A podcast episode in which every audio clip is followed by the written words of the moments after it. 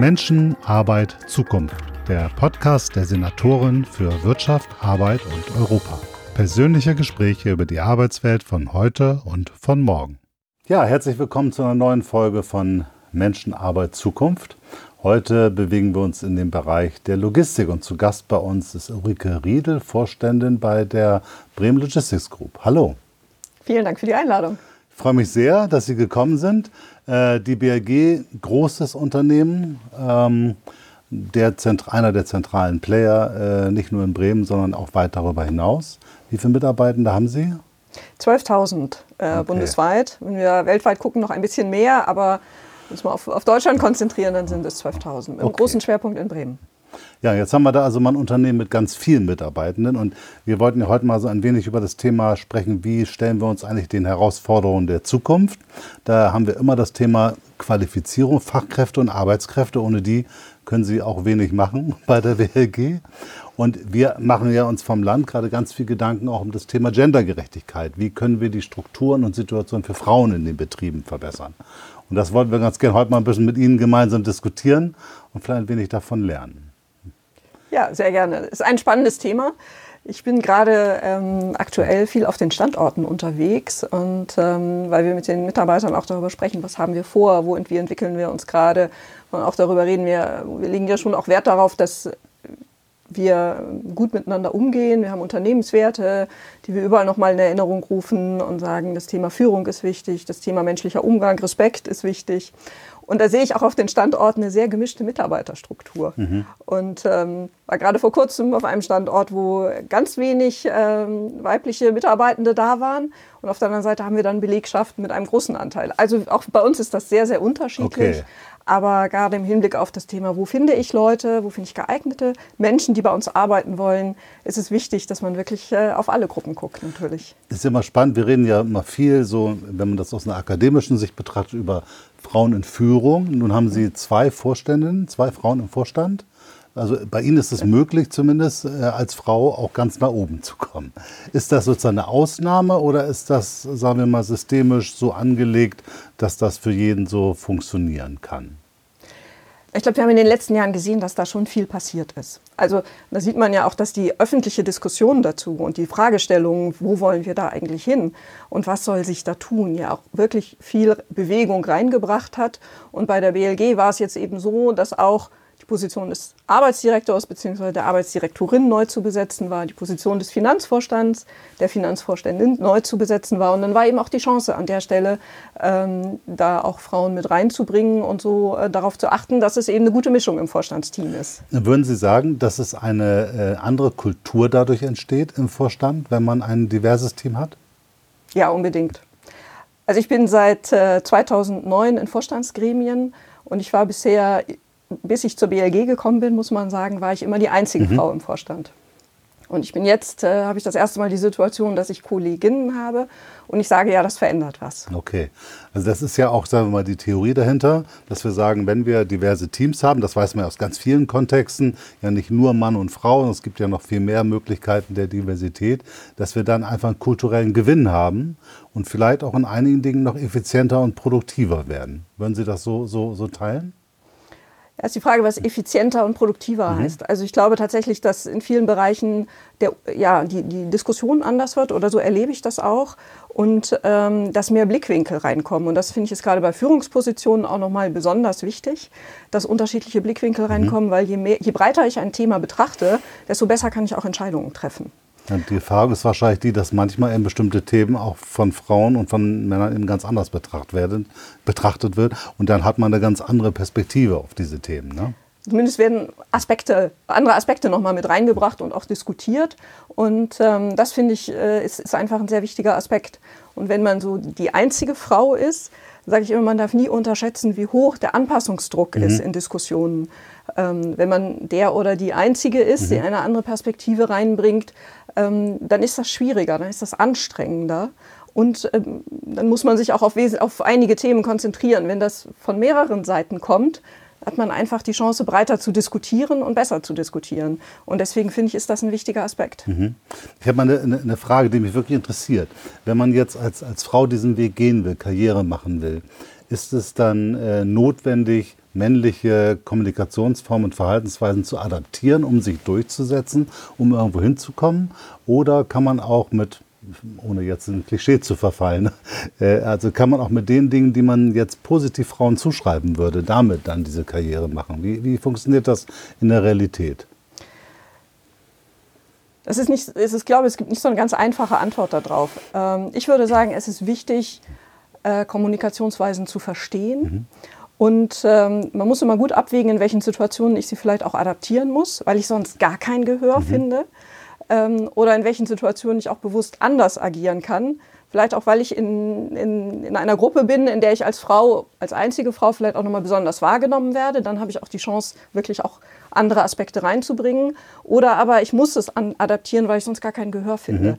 Und deswegen glaube ich, ist es aber wichtig, sich darüber Gedanken zu machen und sich damit auseinanderzusetzen einfach nur zu sagen, ach, das klappt schon, das ist meine Erfahrung, das ist zumindest mal riskant. Ich würde nicht ausschließen, ähm, dass das intuitiv immer alles so klappt. Ja. Ich habe selber aber, äh, würde sagen, ich habe mich damit auch äh, auseinandergesetzt, auch immer, immer unterschiedlich. Es gab auch mal Situationen, wo es schiefgegangen ist. Ich gemerkt, ja, da musst du das nächste Mal hingucken. Warum ist das eigentlich schiefgegangen? Also man muss sich schon die Zeit nehmen, oder ich würde empfehlen, die Zeit zu nehmen. Mhm sich damit auseinanderzusetzen, wer, mit wem sitze ich da zusammen, was will ich erreichen und wie verhalte ich mich am besten. Also ein bisschen Vorbereitung und Nachbereitung, gerade bei wichtigen Entscheidungen und wichtigen Diskussionen, ähm, ist aus meiner Sicht echt hilfreich. Mhm, das kann ich mir gut vorstellen. Bedeutet aber ja, dass man dann als Frau noch ein bisschen mehr zu tun hat, weil man immer noch vorbereiten, nachbereiten, reflektieren muss, also seine, seine, seine Strategie jedes Mal neu bestimmen muss. Das ist schon Zusatzaufwand. Ne? Ja, also wie gesagt, man kann natürlich auch ganz unbefangen reingehen und sagen, das klappt schon.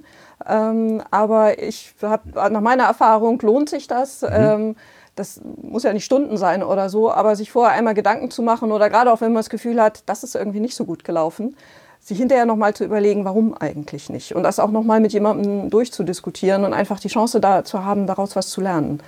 Denn ähm, das letzte Endes geht es ja darum, bei Führung auch äh, Entscheidungen zu beeinflussen, Gestaltungsspielraum zu nutzen. Und wenn man merkt, das wird einem immer wieder aus der Hand genommen, ähm, weil andere in dem Gremium äh, da besser durchkommen mit ihren Ideen, dann glaube ich, lohnt es, dann lohnt es sich wirklich, sich einmal hinzusetzen und zu überlegen, was passiert da? Warum wird mir das aus der Hand mhm. genommen? Warum werde ich nicht gehört?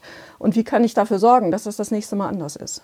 Ich habe das gerade interessanterweise gerade gestern mal erlebt. Ich hatte äh, einen Unternehmen besucht und hatte erst mit zwei Frauen gesprochen und äh, dann kam ein Mann dazu, alle auf der gleichen Führungsebene. Und der Mann hat aber dann das Gespräch übernommen, sozusagen, mit starkem Selbstbewusstsein. Ich habe mal versucht, das wieder wegzudrehen, aber es ist mir quasi nicht gelungen. Also da wurde mir nochmal so vor Augen geführt, dass es da wirklich sehr unterschiedliches Auftreten, Selbstverständnis gibt. Äh, und ich hatte noch nicht so die Idee, wie man da jetzt reinkommt, dass sich das an der Stelle ändert. Und Sie sagen gerade dieses, dieses Reflektieren. Äh, wir überlegen ja als Land immer, was können wir eigentlich tun, um diesen Prozess zu unterstützen. Äh, und wäre es da sinnvoll, wenn man solche Coaching-Angebote hat, wo man, wo man dann Frauen, die in solchen Situationen sind, die Möglichkeit gibt, äh, oder Unternehmen die Möglichkeit gibt, wenn sie sagen, komm, wir wollen das, äh, wir bieten so ein Coaching an, dass wir so etwas beispielsweise mit fördern oder so. Wäre das sinnvoll? Also ich habe selber viele, viele Jahre ein Coaching gehabt und äh, ich finde das eine absolut sinnvolle Maßnahme. Mhm. Und habe auch häufig gesagt, wenn ich das nicht gehabt hätte, dann ähm, hätte ich den Weg wahrscheinlich nicht so erfolgreich gemacht. Weil es eine große Unterstützung war, auch in Situationen, die kritisch waren, mal mit jemandem extern darüber zu sprechen, was ist da passiert oder was passiert jetzt gerade, wie kann ich die Steuerung wieder in die Hand bekommen, welche Optionen habe ich eigentlich. Ich glaube, jede Führungskraft, egal ob Mann oder Frau, kennt Situationen, wo man das Gefühl hat, man sieht den Wald vor lauter Bäumen nicht mehr. Und äh, man sich dann neu zu sortieren und die Chance haben, mit jemandem anderen darüber zu sprechen, zu sagen, wie kann ich wieder besser ähm, die Lage in die Hand bekommen, das ist äh, echt hilfreich und das hilft beim Steuern. Und das ist das, das Wichtigste, was ich als Führungskraft mhm. ja tun muss, ja, ist, dass ich nicht gesteuert ja. werde oder einfach immer nur reagiere, sondern dass ich ins Handeln, dass ich ins Steuern, ins Agieren komme. Und da ist ein, habe ich halt das Coaching als wahnsinnig wertvoll empfunden. Und äh, von daher kann ich das nur jedem ans Herz legen. Ich weiß, bei immer noch heutzutage, ich bin manchmal überrascht, dass es immer noch Menschen gibt, die sagen, oh, das klingt ja so, als hätte ich Nachhilfebedarf und dann womöglich noch bei Frauen, oh Gott, äh, Frauen haben besonderen Nachhilfebedarf. Mhm. Ähm, da würde ich immer sagen, ich, bei allen Führungskräften ist das Thema Reflexion Also äh, wie komme ich ins Handeln, was passiert hier gerade? Und gehe ich hier den richtigen Weg, ähm, ist so wichtig, dass, man das, dass das ein gutes Instrument ist. Ich glaube, das ganz Wichtige ist ja, dass man das auch nicht nur jetzt Coaching für Frauen nimmt, sondern auch Coaching für Männer, weil also aus meiner Sicht, und ich habe jetzt ganz viele Gespräche geführt zu dieser Thematik, weil ich mich da gerade intensiv mit auseinandersetze und stelle mal wieder fest, es ist einerseits sicherlich eine Empowerment-Frage, also dass man auch genügend Frauen findet, die Lust haben, in diese Funktion zu gehen. Auch dort gibt es ja manchmal so, so schwierige Themen. Ich habe es letztens von jemandem gehört, der gesagt hat, ja, ist ja schön, ich habe jetzt hier eine Quote für Führungskräfte, aber ich habe immer noch extrem patriarchale Strukturen im Unternehmen. Mhm. Ich finde gar nicht so viel, die da Lust zu haben. Und das ist natürlich dann auch ein systemisches Problem. Da muss man eigentlich erst mal an den Strukturen arbeiten, um dann überhaupt auch genügend Frauen zu haben, die sagen, oh, da, da, dem will ich mich da habe ich Lust zu, so möchte ich arbeiten. Und wir reden ja, wenn wir über Coaching sprechen, davon, dass natürlich gerade dieses Bewusstsein sich auch bei Männern ändern muss. Also das stelle ich immer wieder fest, es nützt ja nichts, wenn man, äh, wenn Frauen sich nur Gedanken darüber machen, wie die Situation besser sein könnte. Denn es geht ja um Strukturen, die vorhanden sind, die man verändern muss. Dafür bräuchten wir auch ganz viele selbstreflektorische Prozesse für Männer, oder? Ja, aber auch da kann ich Unternehmen nur empfehlen, sich damit auseinanderzusetzen, weil in dem Generationswechsel, den wir vor uns haben, haben auch, glaube ich, viele Männer keine Lust mehr in patriarchalischen Strukturen zu arbeiten. Schwieriges Wort, patriarchalischen Strukturen. Ähm, also die haben da auch keine Lust mehr zu. Ja, und ähm, das finde ich, das, das erlebt man ja ganz stark, dass bei der, ich sag mal, bei der Generation, die jetzt unter 30 ist, ähm, andere Fragen eine Rolle spielen und nicht mehr Karriere um jeden Preis, sondern andere Themen wichtig sind. Und ähm, die Frage, wie werde ich hier wahrgenommen, welche Möglichkeiten habe ich, äh, mich einzubringen, ähm, schon wichtig sind. Und äh, deswegen, äh, glaube ich, müssen Unternehmen sich insgesamt mit dieser Veränderung auch auseinandersetzen. Und da gehört dann auch das Frage, die Frage von ähm, Geschlechtergerechtigkeit mit dazu. Das äh, hört sich so an, als wenn Ihre Vorstellungsgespräche jetzt auch schon von solchen Themen geprägt sind. Das heißt, Leute kommen mit neuen Ansprüchen. Ja, das ist, äh, das ist so und das ist eben auch Männer und Frauen unabhängig, muss man äh, ganz deutlich sagen. Ähm, die, die Anforderungen oder auch die Ideen zur Berufswelt und zu der Frage, was will ich machen und wie will ich es machen, die verändern sich. Und damit müssen wir uns als Unternehmen natürlich auch auseinandersetzen. Man sieht es ja an, an vielen Beispielen. Also ich glaube, vor zehn Jahren haben wir, waren es Einzelfälle, wo Männer Elternzeit mhm. genommen haben. Das ist äh, heute völlig normal. Am Anfang war es dann im, so immer so die gesetzlichen zwei Monate. Inzwischen haben wir immer mehr Fälle, wo wir über ein halbes Jahr oder über ein Jahr reden. Und ähm, diese Veränderungen, manchmal haben wir das Gefühl, sie sind sehr graduell, aber sie greifen ja trotzdem um sich und es wird weitergehen. Und deswegen glaube ich auch, dass der Effekt da ist, ähm, dass, sich, dass das Unternehmen sich da sowieso verändern müssen oder dass sich auch der Umgang untereinander verändert. Und trotzdem, würde ich auch immer sagen, ist auch wichtig, das politisch zu unterstützen und äh, das auch mit Maßnahmen und mit dem Diskurs zu unterstützen. Ich hatte mal einen, einen Vorstandskollegen, ähm, der zu mir gesagt hat, wir müssen da gar nichts machen. Das wird sowieso kommen mit der mhm. nächsten Generation. Da habe ich gesagt, ich weiß nicht, ob wir das abwarten sollten. Ähm, weil wir haben ja im Unternehmen auch immer eine Mischung aus Generationen. Ich glaube schon, dass es wichtig ist, sich da Ziele zu setzen und darüber zu reden ähm, und auch zu sagen, wo wollen wir hin und eine Strategie dazu zu haben. Denn einfach zu sagen, ich überlasse, überlasse das mal dem natürlichen Lauf der Dinge, ähm, dann kann es dazu kommen, dass man Probleme auf dem Arbeitsmarkt bekommt. Mm, definitiv.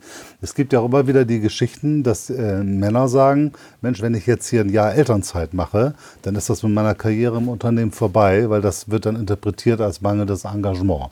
Da habe ich genügend Dinge so erlebt, also wo Leute gesagt haben, das ging einfach nicht oder wäre nur gegangen, wenn ich dann eben gesagt hätte, dann suche ich mir danach einen neuen Job. Ähm, wie gehen Sie da bei der BRG mit um? Also ist das für Sie äh, vollkommen okay, wenn jemand sagt, ich brauche hier Auszeit, ich brauche jetzt mal eine Zeit lang 30 Stunden oder ich brauche jetzt, äh, will jetzt auf jeden Fall ein Jahr Elternzeit machen? Äh, also ist der weiterhin voll in, in, hat er alle Möglichkeiten oder ist das auch so auf Abteilungen oder äh, in bestimmten Bereichen dann schwierig? Also das würde das gar nicht so sehen, dass man dann sagt, dann gibt es keine Karrierechance mehr, weil der hat sich jetzt sozusagen einmal diese Auszeit genommen und deswegen gibt es da für die Zukunft die Möglichkeit nicht mehr.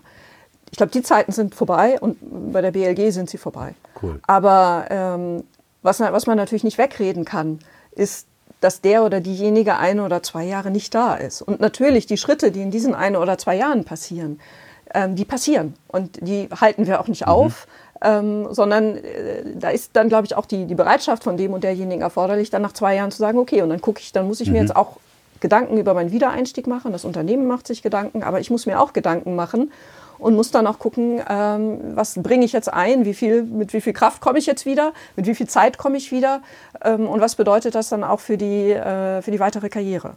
Also wenn ich mich jetzt bei Ihnen bewerben würde auf eine Führungsposition und ich würde sagen, ich möchte nur 30 Stunden arbeiten, dann würden Sie mich trotzdem gegebenenfalls, wenn der Rest stimmt, zum Vorstellungsgespräch einladen? Ja, bei 30 Stunden würde ich Sie einladen, bei 20 Stunden würde ich wahrscheinlich anfangen nachzudenken.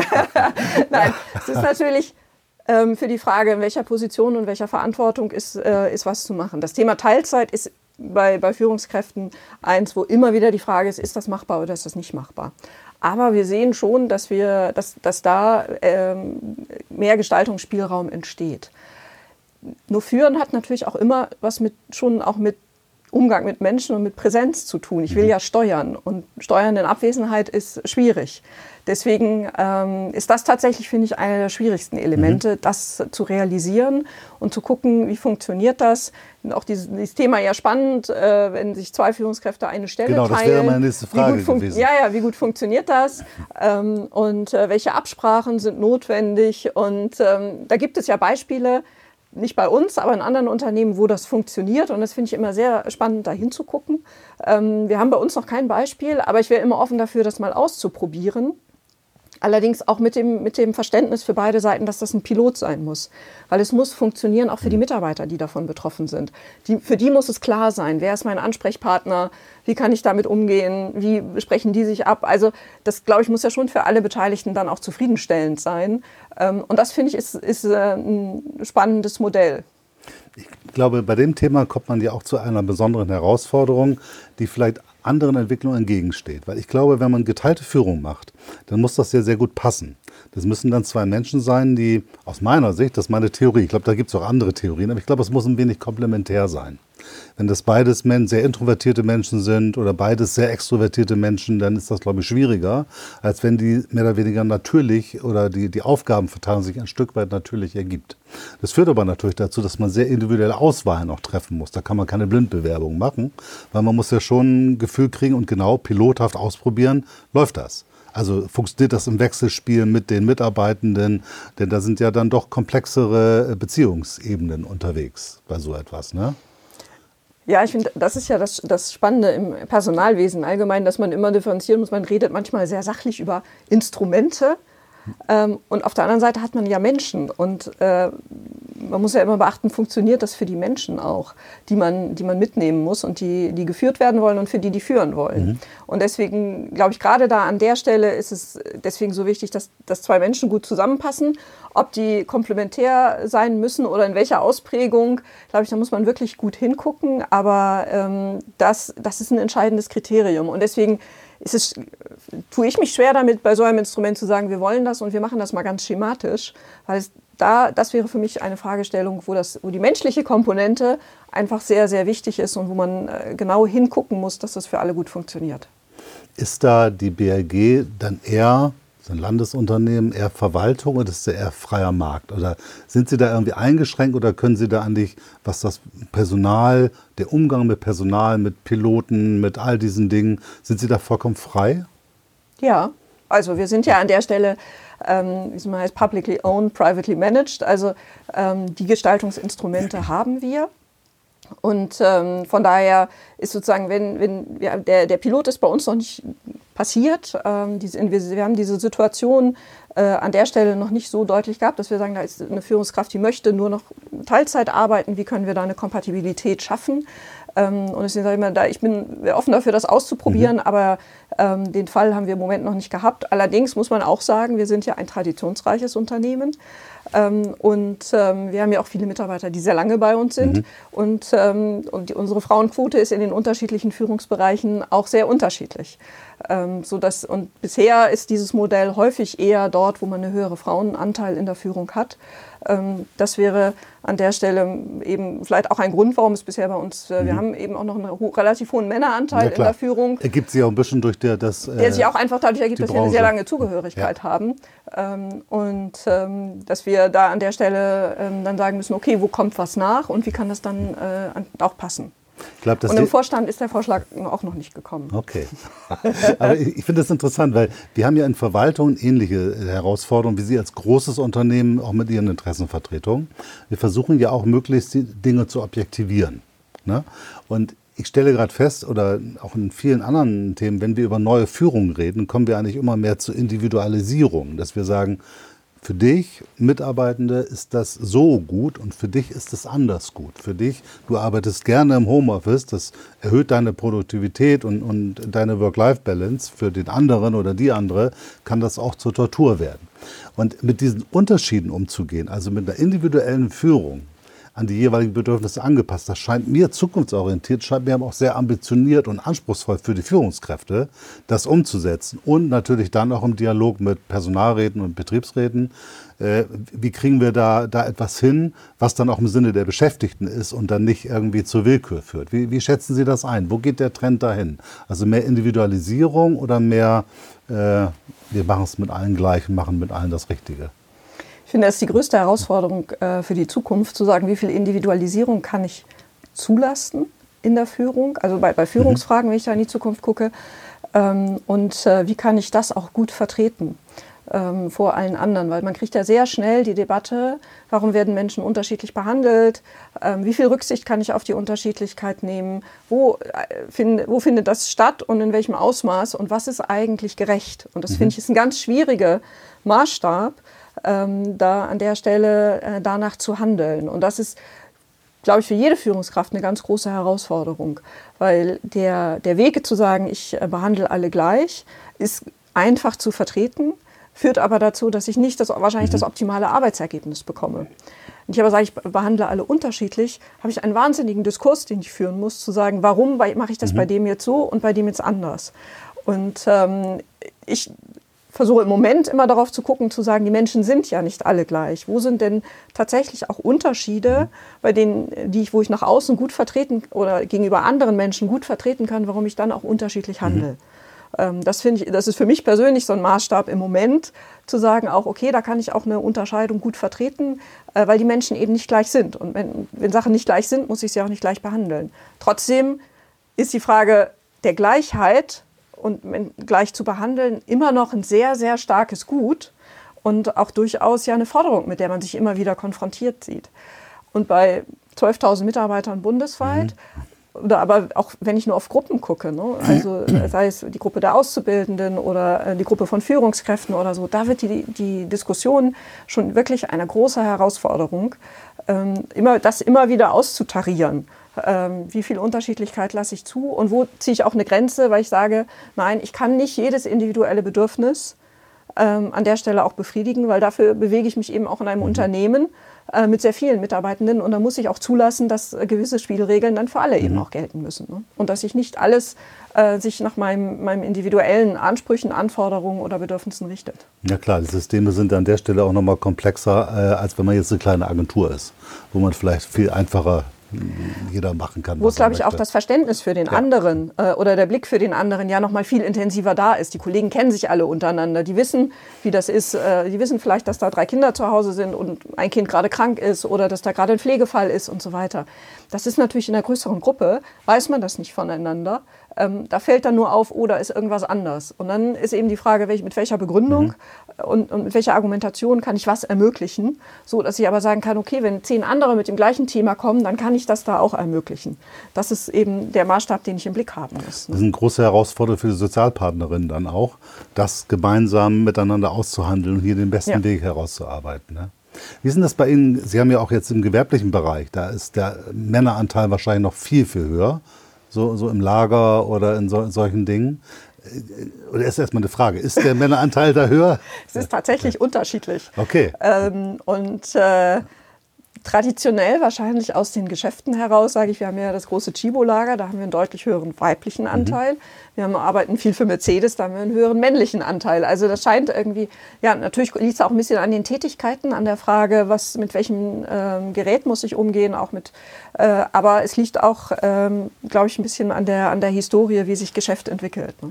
Und gibt es bei Ihnen, sagen wir mal, so Awareness-Programme oder so, dass man, äh, dass es nicht zu Diskriminierung kommt oder nicht zu typischen äh, äh, Problemen, Sexismus? Also wird da aufgeklärt oder mit den Mitarbeitenden darüber gesprochen? Oder wie geht man mit der Thematik um oder gibt es gar keine Probleme da bei Ihnen?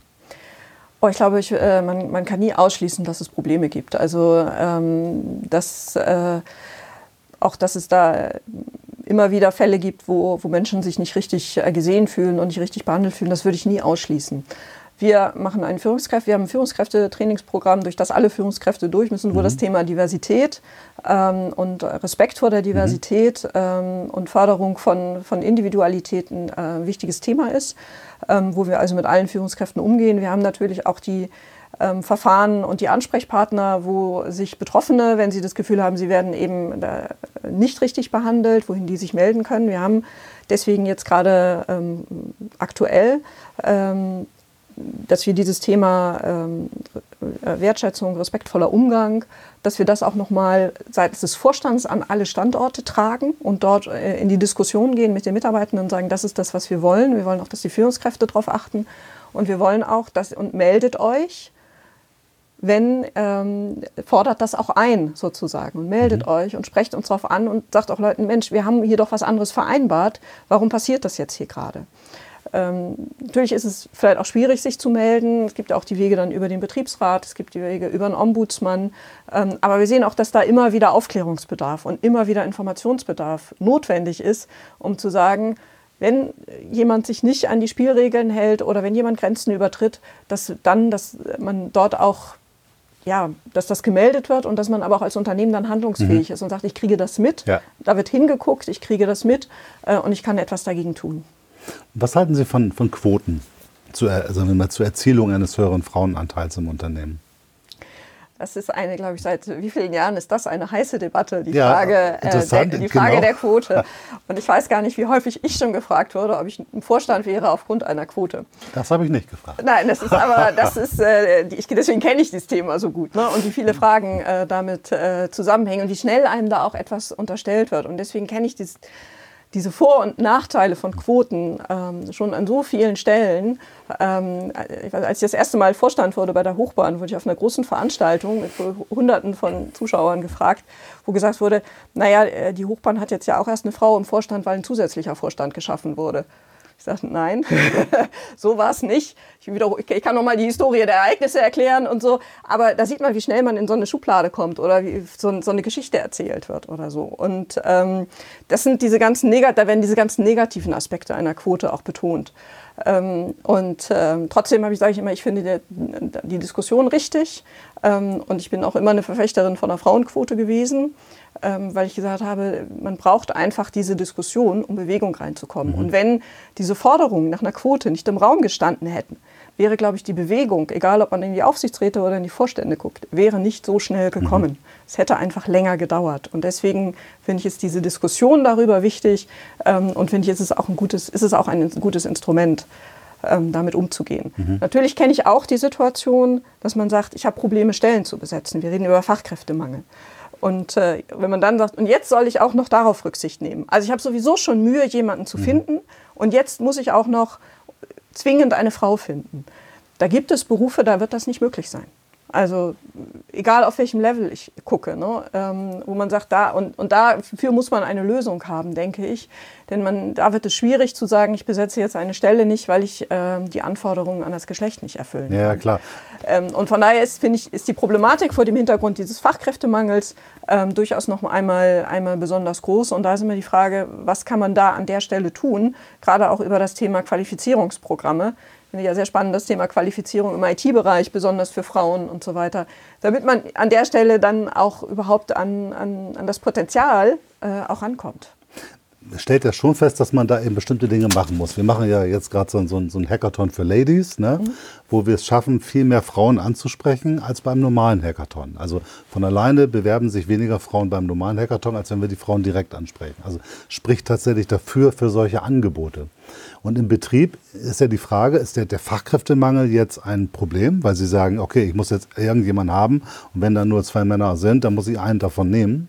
Oder ist es auch eine Chance, dass vielleicht viele Bereichsleiter oder diejenigen, die für Einstellungen zuständig sind, sagen, jetzt muss ich mal verstärkt, wirklich gezielt Frauen ansprechen und suchen, weil ich, da sind gar nicht genug Männer da. Also es ist insgesamt zu wenig, ich brauche die. Also wir reden ja immer noch davon, und das, das hören wir auch aus den Betrieben, dass es eben doch so etwas wie die berühmte gläserne Decke geht oder bei der Entscheidung, wer wird jetzt Projektleiter oder Projektleiterin, dann eben doch oft der Mann genommen wird, äh, weil die Kollegin vielleicht nur Teilzeit arbeitet oder weil man davon ausgeht, die wird bald schwanger oder, oder die unterschiedlichsten Dinge, die ja dazu führen können, dass Frauen strukturell benachteiligt werden. Das, das erleben wir in vielen Betrieben. Ähm, also glauben Sie, dass das jetzt besser wird durch den Fachkräftemangel oder ist das eine größere Herausforderung? Es wäre die Chance da, dass man dass es besser wird, aber es kann auch in die andere Richtung kippen, mhm. weil es eben auch dazu führen kann, dass man sagt, Leute, ich finde sowieso niemanden jetzt äh, ermöglicht mir wenigstens den Mann zu nehmen. Okay. Also deswegen glaube ich, da ist, große, da ist eine Chance, aber da ist auch ein Risiko. Es ist eben das Risiko, dass man dann äh, darüber eben auch ähm, äh, sehr schnell den, versucht, den Ausweg zu finden. Und, ähm, aber ich, ich kann den, den, den Druck, Stellen zu besetzen, den kann ich auch absolut nachvollziehen. Den mhm. erleben wir auch. Mhm. Den erleben meine Kollegen darüber, äh, meine Kolleginnen darüber diskutieren wir jeden Tag, mhm. ähm, zu sagen, okay, wie können wir Stellen besetzen, ähm, gerade auch im, im Spezialistenbereich. Und ähm, wenn man da dann an der Stelle sagen würde, und jetzt musst du gerade auch in allen Bereichen hier noch eine besondere Quote erfüllen, ähm, dann würden wir uns äh, mit Sicherheit sehr, sehr schwer tun. Und deswegen glaube ich, ist schon auch ein bisschen Augenmaß gefordert. Also, sag ich mal, wenn wir bei den Berufskraftfahrern sagen, wir wollen einen Anteil von Berufskraftfahrerinnen haben, das halte ich nicht für realistisch. Das schaffen Sie nicht. Also wir, scha wir schaffen es so schon kaum, ausreichend Berufskraftfahrer ja. zu finden. Ähm, ich finde es wichtig bei, den, bei, bei Auszubildenden, genau hinzugucken und da auch wirklich ausgewogen zu gucken. Wobei wir gerade bei manchmal feststellen, in, in einigen Jahrgängen bei ähm, äh, Dualstudierenden hatte ich, hatte ich irgendwann mal gesagt, ich glaube, ich muss anfangen, eine Männerquote einzuführen.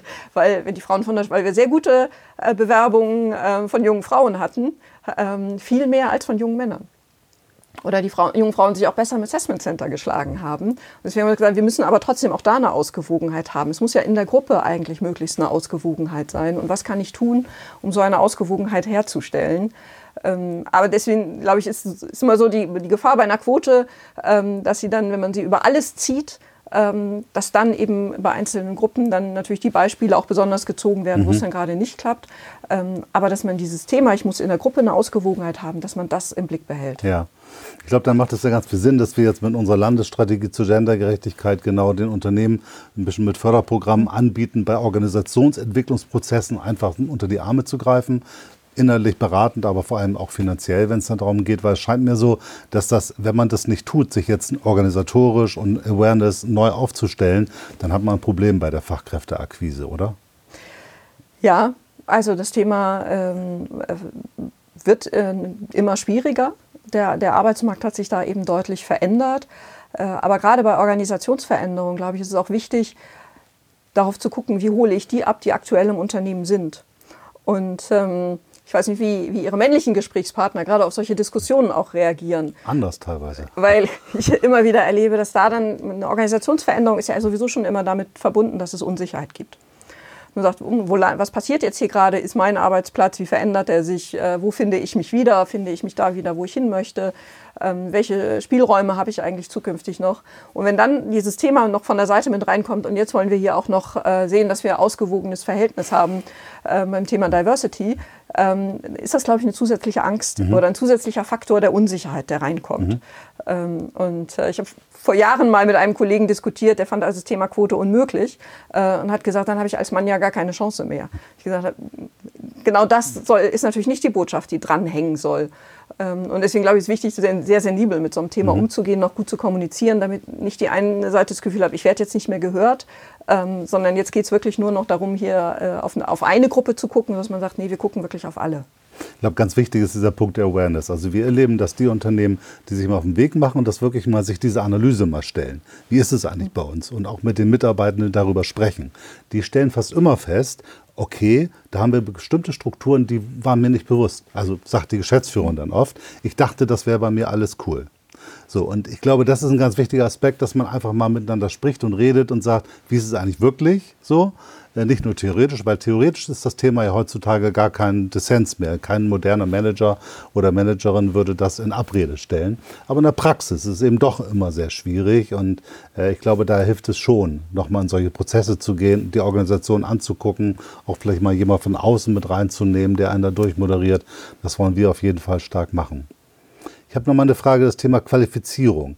Ähm, ich, also Sie haben das gesagt, wie alle Unternehmen haben Sie auch ein Riesenproblem, Leute zu kriegen, wahrscheinlich auf allen Qualifikationsniveaus. Ähm, haben Sie da für sich eine wirkliche Strategie, wo Sie sagen, okay, wir müssen auch Inhouse-Menschen qualifizieren oder wir müssen auch mit Menschen vielleicht arbeiten, die noch nicht die Qualifikation haben, aber wo wir sie dann dahin qualifizieren. Gibt es da bei Ihnen strategische Ansätze? Ja, wir sagen, bei dem, in der heutigen Situation müssen wir sozusagen alle Instrumente, die uns zur Verfügung äh, stehen, die müssen wir auch nutzen. Und wir haben einmal das Thema, dass wir äh, natürlich die normalen Einstellungen auf dem Markt haben.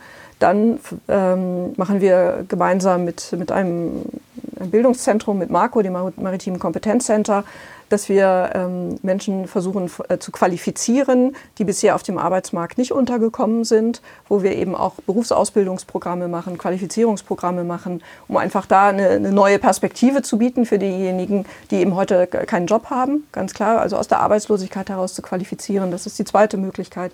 Dann haben wir intern das Thema Qualifizierung, wo wir versuchen, Menschen weiterzuentwickeln, die bei uns sind, ähm, die entweder über, äh, auch über Personaldienstleister oder die bei uns angefangen haben, die wir dann versuchen weiter zu qualifizieren für andere Jobs. Ähm, also das ist das Spektrum, das Thema Berufsausbildung, duales Studium, alle Einstiegsmöglichkeiten sozusagen versuchen wir an der Stelle auch anzubieten. Und das Thema Weiterqualifizierung für andere Tätigkeiten ist natürlich ein ganz, ganz wesentlicher Aspekt, ähm, wo wir versuchen, alle Kanäle zu bedienen und zu, zu nutzen, ähm, die uns zur Verfügung stehen. Und wird das gut aufgenommen? Also sind die Mitarbeitenden dann hoch motiviert oder muss man da auch noch was tun, um Motivation zu schaffen? Ich stelle mir das mal vor, man ist so 50 Jahre alt oder 45 und sagt, oh, muss ich das jetzt noch? Oder wie, wie erleben Sie das? So unterschiedlich. Also schon, was man merkt, ist, dass die Kommunikation äh, ganz wichtig ist. Ähm, dass wir also, wenn man sagt mal früher, man, man hat so einen Aushang gemacht äh, im Intranet jetzt, ja, man macht ihn jetzt digital und am schwarzen Brett, ähm, dass es doch heute auch notwendig ist, nochmal Menschen auch direkt anzusprechen und zu sagen, hast du nicht Lust, möchtest du das nicht machen? Aus den unterschiedlichsten Reaktionen aus. Der eine oder andere, der dann sagt, ach, ich habe da gar nicht dran gedacht oder ich habe mir das nicht zugetraut oder so. Also schon aktiv auf die Menschen zugehen und sagen, Mensch, mhm. hast du nicht Lust? Wir, wir können uns das vorstellen, möchtest du nicht? Äh, probier es doch mal aus. Und ähm, wir haben auch schon so, so Praxistage angeboten, ne? dass wir sagen, mal, mal das mal ausprobieren für einen Tag, äh, um zu sagen, ist das was für mich äh, und will ich das machen oder nicht, um eben einfach auch die Hemmschwelle zu nehmen, ähm, nicht stehen zu bleiben, sondern zu sagen, nee, ich nutze das, ich habe die Möglichkeit, mich weiter zu qualifizieren im Unternehmen und mich weiterzuentwickeln. Und da merken wir, dass man die Menschen eben auch aktiv ansprechen muss. Stärker, mhm. als, man, als es vielleicht in der Vergangenheit gewesen ist. Mhm. Kann ich mir gut vorstellen.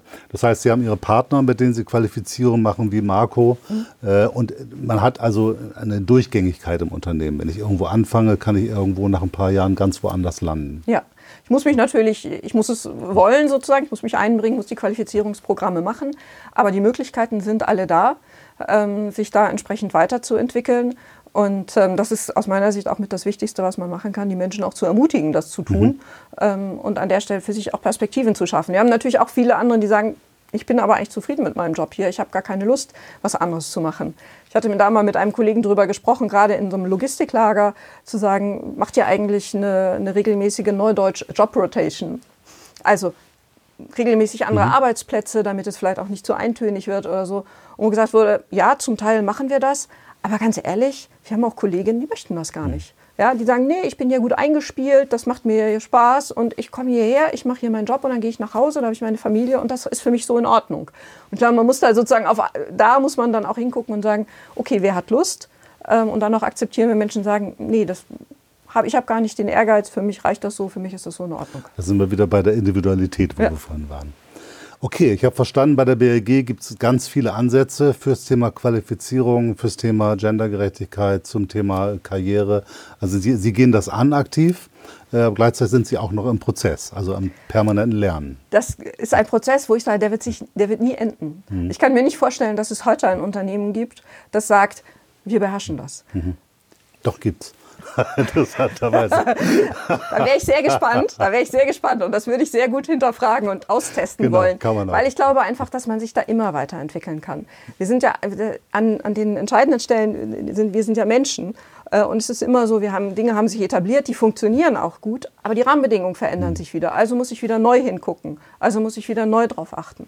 Nicht alle Menschen sind gleich und der eine sagt, wieso, ich gucke da doch total hin und jemand anderes sagt, da guckst du überhaupt nicht hin. Mhm. Also da ist ja auch die Wahrnehmung sehr, sehr mhm. unterschiedlich. Was ist denn objektiv so an der Stelle, ähm, dass äh, man sagen kann, wir erfüllen da gewisse Sachen? Ich glaube einfach, dass in, in einem, also wenn man sagt, ein Unternehmen ist ja ein System, das durch die Menschen geprägt wird, dann entwickelt es sich immer weiter und dann gibt es auch immer Potenzial, es weiterzuentwickeln. Aber das ist ja eigentlich das Spannende dran ähm, und das macht es interessant und das ist für die Zukunft, finde ich, glaube ich, noch viel, viel wichtiger, mhm.